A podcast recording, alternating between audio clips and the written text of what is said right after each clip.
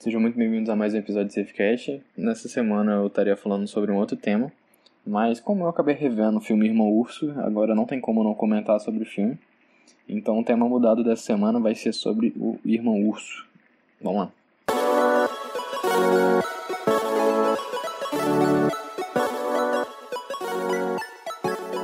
Então, eu vou estar tá explicando um pouco, né? Vou estar tá contando um pouco do filme. Vai ter spoiler, então. E também é impossível que você não tenha visto o filme. E se não viu, o spoiler não vai te atrapalhar. Porque a experiência do filme é algo surreal. Então, só vendo o filme para você entender melhor e, e vale muito a pena. É... Outra coisa para pontuar. Eu vou estar tá falando e ao mesmo tempo pontuando algumas coisas. Então vai ser algo bem dinâmico. Então, vamos lá, vamos começar o filme. É, o filme começa, de fato, com os três irmãos, Denari, Sitka e Kenai. Eles estão buscando alimento para a celebração que vai acontecer nesse dia. E é, o filme começa com uma, uma vibe, com uma, uma vibração muito boa. Com essa interação dos três, é, meio que se divertindo, buscando os alimentos, e ao mesmo tempo era uma questão séria que eles tinham que fazer. E o Kenai é, é muito zoado porque ele é o irmão caçula. O Denar fica em cima dele direto, perturbando ele. O Denar é o irmão do meio. E o Sidga é o irmão. Sitka é o irmão mais velho. E ele é como se fosse um paizão dos dois. Ele meio que orienta e é o norte para eles. Ele sempre separa a briga, ele que resolve as coisas. E essa celebração que vai acontecer nesse dia é justamente uma celebração que tem lá na tribo deles, em que quando uma pessoa atinge certa idade, ela recebe um totem. É, esse totem, quem escolhe ele são os espíritos. E quem tem contato com esse espírito é a Tanana. A Tanana é tipo a xamã deles, a ancestral que tem esse contato mais direto com os espíritos. E é ela que pega o totem. Então, depois que eles conseguem pegar os alimentos, eles vão para a celebração. E o alimento que eles conseguem são peixes, né? tipo um salmão. E o Denari fala pro Kenai amarrar a cesta numa árvore e amarrar bem firme para a cesta não cair, para nenhum urso ter alcance na cesta. E o Kenai na afobação, né, porque chegou a vez dele receber esse totem, então essa celebração era para ele receber o dele. Então ele estava muito afobado, ele queria receber logo para meio que tentar diminuir um pouco essa zoeira que o irmão dele fazia em cima dele, e ele também estava na esperança de ser um totem tipo um tigre, um animal meio que, meio que feroz e corajoso. E era o, que ele, era o que ele desejava. Então ele amarrou a cesta mó cagado. Depois ele viu a cesta caindo no chão. Ele ignorou pela afobação que ele estava e subiu, achando que não ia acontecer nada. Na celebração, ele recebe o totem. E o totem dele é o urso do amor. Quando a Tanana entrega para ele, ele fica meio que como assim o urso é, é, do amor, sendo que os ursos são os monstros e, e por que, que eu tô recebendo esse totem? Aí ele quer trocar, ele fala, ele quer pegar outro, ele, ele não quer aquele totem. Aí a Tanana fala que ele recebeu aquele totem escolhido pelos espíritos, então teria um motivo maior por trás daquilo e ele e, e no momento em que ele entenderia é, o porquê desse amor é, apareceu na vida dele e como que vai manifestar e o entendimento que vai ser nisso, quando tiver realmente é, maduro ele entender isso, ele iria conseguir colocar a mão dele na parede. Que é meio que a cultura deles, de que quando chega nesse momento da pessoa ter essa maturidade, ela deixar a marca na mão na parede. E tem isso até no filme Um Bom Dinossauro, que o mais novo, o mais frágil, ele quer ser reconhecido pela família, ele quer é, tá por dentro né, dos outros irmãos e ele é o único que não tinha colocado ainda a pata dele na torre de pedra que eles tinham lá, que guardavam os alimentos e tal. E. E é outro filme que, porra, fudido de triste, velho. Meu Deus. Mas voltando ao filme. Aí quando eles voltam da celebração, a cesta tá totalmente destruída. Na verdade, não tem mais cesta, né? Só ficou tipo uns os restos ali e tal, e, e algumas pegadas. Pegadas de ursos. E o Denari briga com o Kenai, fala que ele foi irresponsável, fala que ele devia ter amarrado firme conforme ele falou, e que a culpa era dele, que ele, que, e o Denari que tinha feito a cesta, então ele fez na mão, então tinha demorado um tempão E tava tudo aquilo ali, né? O Kenai já tava puto porque ele recebeu um totem que ele não queria. E tava querendo mostrar que ele, era, que ele é corajoso e tudo mais. Ele foi atrás do urso sozinho. E o Sidga e o Denar na expectativa de ajudar ele. Né? Porque são os irmãos, então não podiam deixar ele sozinho contra o urso. Experiência do, do filme do, do Leonardo DiCaprio lá, que ele enfrenta o urso. Não é das melhores. A gente sabe que um humano não tem a menor chance contra o urso. O, o Regresso, o nome do filme. Leonardo DiCaprio toma um pau. E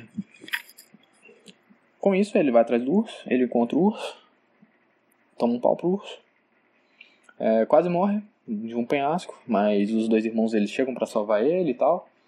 E depois disso chega um momento lá dessa briga contra esse urso em que é, fica o Denar e o Kenai meio que indefesos contra o urso e o Sidga tá meio que separado assim deles.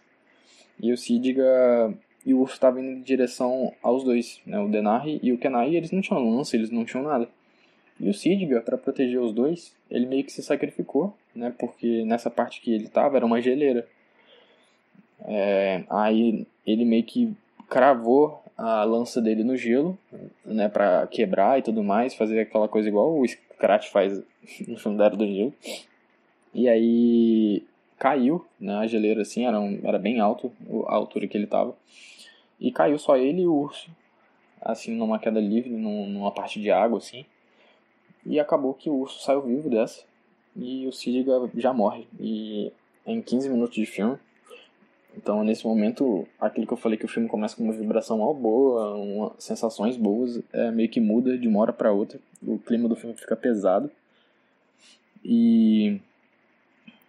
Nossa, muda totalmente, porque logo em seguida já é o funeral dele, do Sidka e os dois irmãos ficam meio que desolados. O Denari, ele fica um pouco mais quieto.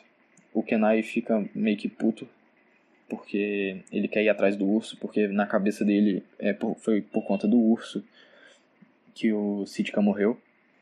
E o Denari fala para ele, fala, Kenai, a culpa não foi do urso. O Sitka não morreu por conta do urso. A culpa não foi dele. E ele tá tentando jogar uma direta no Kenai, que na verdade a culpa era do Kenai. Porque se ele tivesse amarrado a cesta certo e ou mesmo se ele não tivesse ido atrás do urso depois, né, mesmo, da, mesmo depois da cagada dele, nada disso, nada daquilo estaria acontecendo. Aí o Kenai ficou mais puto ainda, falou que independente daquilo, é, nenhum homem ficaria parado sem fazer nada, né, simplesmente aceitando que o irmão morreu. E aí ele vai sozinho, e aí o Denari, na, como, só sobrou, como só sobrou os dois, ele vai atrás do, do Kenai para tentar ajudar ele de alguma forma, ou impedir ele de algum jeito. E nessa parte já tem uma parte triste da Tanana falando pro céu, é, falando com o Sitka, falando que ele tinha partido muito cedo e que os dois ainda precisavam da orientação deles. E essa parte da orientação é muito forte porque o totem do Sitka é justamente a águia da orientação. O totem do Denai era um lobo da sabedoria. E o do Kenai é o urso do amor. É só um detalhe para comentar mesmo. Aí depois segue com o Kenai correndo atrás do urso e tentando encontrar ele. Acaba que ele encontra. É, tenta lutar lá com ele de novo, mas ele vê que ele não tem tanta chance assim. Aí chega num momento em que eles param, tipo, numa montanha rochosa, assim, bem alta.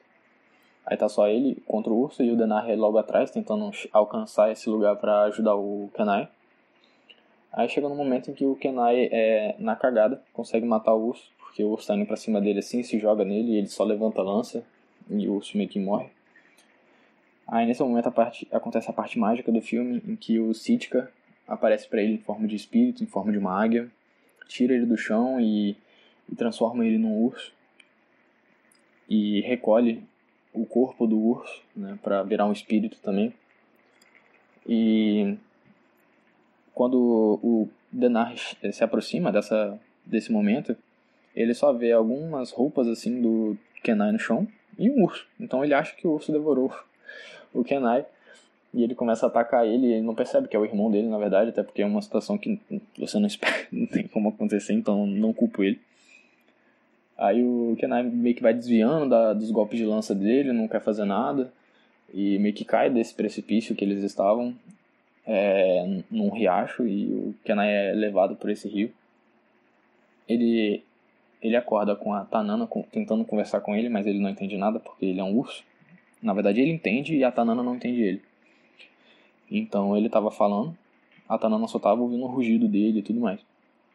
Aí a Tanana fala com ele que se ele quiser voltar ao normal, ele tem que é, procurar o irmão dele de novo nas montanhas em que, a, a, em que as luzes tocam o chão. Essas luzes são o equinócio. Aí ele fica perdido, porque a Tanana do nada já some e ele não sabe onde é que é.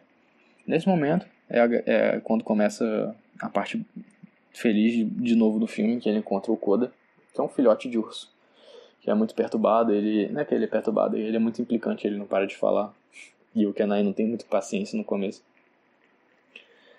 E o Koda chama ele para ir numa corrida do salmão. E ele só consegue convencer o Kenai porque ele fala que essa montanha em que as luzes tocam o chão é do lado. Então o Kenai meio que sente obrigado aí. E o filme vai se decorrendo é, nesse caminho, né, que eles têm para chegar nesse lugar. Aí eu não vou ficar contando tudo o que acontece agora, eu contei mais esse começo porque é importante entender essa parte. E o que vai acontecendo nessa caminhada com o Koda é que ele vai percebendo que para os ursos, os monstros na verdade eram os humanos. Tanto que tem uma parte que eles encontram uma parte rochosa lá que também tinha alguns desenhos e tem um humano contra um urso. E o Koda para e fala: Nossa, esses monstros são. Esses monstros dão muito medo, principalmente com essas lanças. E o Kanai fica pensativo e começa a entender o lado dos ursos, né? Porque ele fala que os ursos são maus e gostam de matar. Aí o Koda fala: Eu não conheço nenhum urso assim. É, normalmente quem vem matar a gente são os humanos, que vêm com as lanças e começam a atacar a gente do nada. A gente só tenta se defender. E o Kanai fica pensativo de novo com isso. Isso vai vendo e vai aumentando um pouco a interação com o Koda, porque ele vai meio que percebendo, né, meio que o Koda estava querendo um irmão, era o que ele sempre queria, aí o Kenai meio que apareceu na vida dele do nada, e eles vão se aproximando, vão se divertindo, vão brincando, enfim, aí eles chegam nesse lugar, que é a Corrida do Salmão. E nesse lugar tem uma tradição entre os ursos em que eles vão passando um salmão pro outro e cada um tem que contar alguma história, alguma coisa que aconteceu de marcante no ano. Quando chega a vez do Koda, o Koda começa a narrar uma história em que é, da mãe dele, né, porque ele estava sozinho, em que a mãe dele estava sendo encurralada por vários humanos e sendo atacada, e na verdade a mãe dele era exatamente aquele urso em que o Kenai matou. E o Kenai vai percebendo isso. Né? No momento em que ele vai narrando a história, ele vai percebendo que os humanos que estavam atacando a mãe dele eram ele e os irmãos dele. E depois cai a ficha dele, né, na cagada que ele fez com o Koda. E aí ele sai dessa reunião, ele fica sozinho, aí começa a tocar aquela música triste. Ai, puta que pariu. Aí depois o Koda vai procurar ele. E o Kenai meio que se sente na obrigação, né, de explicar tudo para ele. Aí nessa parte não dá para saber se ele contou tudo mesmo, porque fica mudo nessa parte do filme, só fica tocando aquela música desgraçada. E aí ele fala, ele só fala que ele fez coisas muito ruins e que ele se arrepende e que a mãe dele não iria voltar. E aí o Koda falou que não estava gostando muito do que ele estava falando e meio que não perdoa o Kenai naquele momento. E sai correndo, o Kenai tenta correr atrás dele e, e não acha ele, porque ele tinha subido numa árvore. E o Kenai só fala bem, fica falando bem alto que se arrepende de tudo que ele fez e espera que ele perdoe ele em algum momento. E vai, e vai na montanha lá, que era o que ele estava querendo.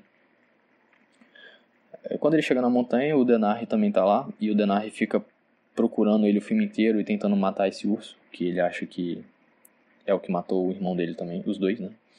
E aí é, o Koda também vai depois atrás, aí fica meio que esse embate entre os três, né, tentando lutar lá e tal, um tentando matar o outro. Na verdade, eles estavam tentando se proteger e o Denar matando. Aí chegou um momento lá em que o Sidgwick aparece de novo, finalmente, depois de muita agonia. Ele destransforma o, de o Kenai em um, em um urso para humano de novo. Aí o Denar percebe a cagada que ele estava fazendo de querer matar o irmão dele. E aí eles se abraçam e depois ele vê o Koda como urso, tenta se aproximar dele, fala que ele é o Kenai. E, só que o Koda só que ele não entende o que o Koda tá falando, né? Porque ele virou humano de novo. E abraçando o Koda, ele decide que o Koda precisa dele. Né? O Koda tá sozinho e ele se aproximou muito do Koda e foi a forma de manifestação de amor dele, né, que ele percebeu e é, é, era realmente aquilo que ele sentia que ele precisava fazer e tudo mais. E aí ele decide se transformar em um urso de novo. O Sitka é, transforma ele no urso de novo. E ele e o Koda ficam lá felizes e tal, ficam brincando. O Denari também respeita essa decisão dele, então fica lá os três finalmente se dando, se dando bem. Também tem uma parte em que o Koda abraça o espírito da mãe dele, que é. Ai, meu Deus do céu. Essa parte é linda. E o filme basicamente acaba desse jeito. E, e quem narra toda essa história é o Denari, um pouco velho, e ele vai contando essa história para as gerações, né? que é algo que ele quer deixar marcado. E nesse momento em que o Kenai decide é, permanecer como urso e ficar com o Koda, foi no momento em que ele realmente percebeu o porquê do totem dele, porque o amor se manifestou na vida dele daquela forma, e ele entendeu né, isso tudo. E é nesse momento que ele se torna homem, né, entre aspas, e coloca a marca dele na parede com a pata de um urso. E a única pata, é a única pata, é a única mão, né, diferente lá na, na, lá na no lugar deles. E o filme acaba assim. E é muito lindo. Se você não viu, você tem que ver. Não é possível que você não tenha visto. Mas a, a lição que você pode tirar disso, ou o que você pode perceber de uma das coisas que eu também já comentei em algum episódio anterior, é que às vezes a gente é, liga muito é, para a família em questões sanguíneas. E para mim, é, o sangue só delimita se você é ou não parente de alguém. Mas se você considerar família de verdade e algo do tipo, não é o sangue que delimita isso. Então, pelo menos eu, eu considero é, vários amigos meus como parte da minha família mesmo. Né? Eu conto certos tipos de coisas que eu não conto nem para minha mãe, por exemplo, esse tipo de coisa. É, e eu aposto que você também. Né? Você tem esse tipo de pessoa que você é um pouco mais próxima, mais é, conectada e se sente mais à vontade de estar falando certos tipos de coisa que você não fala nem com seus familiares. Então isso é muito forte, eu acho que isso é totalmente verdade, tanto que existem manifestações, por exemplo, na parte da adoção, em que é nítido você ver né, a parte dos, da, dos pais adotivos é, quando conseguem uma criança, dá pra ver que eles estão felizes, né? pelo menos transmite isso, mas a parte de adoção é muito delicada porque envolve muitas, muitas coisas, então eu não vou estar entrando em tantos detalhes assim, mas a parte da adoção já é uma delas em que ninguém ali é de sangue, é conectado um com o outro, mas é uma manifestação de amor genuíno, pelo menos eu espero que seja na maioria das vezes, e é o correto, né, você optar por adotar uma criança tem que ser algo genuíno, não forçado. É, em questão de amizade, em questão de algum parente não tão distante em que você é um pouco mais apegado e talvez você não é ligado por sangue, por exemplo, tio, tia, às vezes você foi educado, foi cuidado a vida inteira por um tio e tecnicamente ele não tem seu sangue. Então isso para mim varia muito. Então para mim também é algo muito forte. E eu acho que é isso. Então não delimite os seus a sua família pelo seu sangue. O que delimita se a sua o, o que os, a única coisa que o seu sangue delimita são parentes. Então, às vezes você isso é tão absurdo, né? Porque às vezes a gente tem parentes que a gente nem conversa e o pessoal tenta falar que faz parte da família, coisa do tipo, mas na verdade não. Aquela pessoa não deve nem saber de 1% do que acontece contigo. Então não se engane de estar tá, é, confundindo as coisas. É, eu espero que você tenha gostado desse episódio. Se você quiser comentar qualquer tipo de coisa comigo, falar sobre o filme, me criticar, é, me elogiar, é, me indicar alguma coisa, me procura no Instagram, é brian.pgo. É, eu espero que tenha sido proveitoso e se você já viu o filme, espero que tenha sido impactado da mesma forma que eu fui ou até mesmo melhor. Então é isso. Um abraço e até o próximo episódio.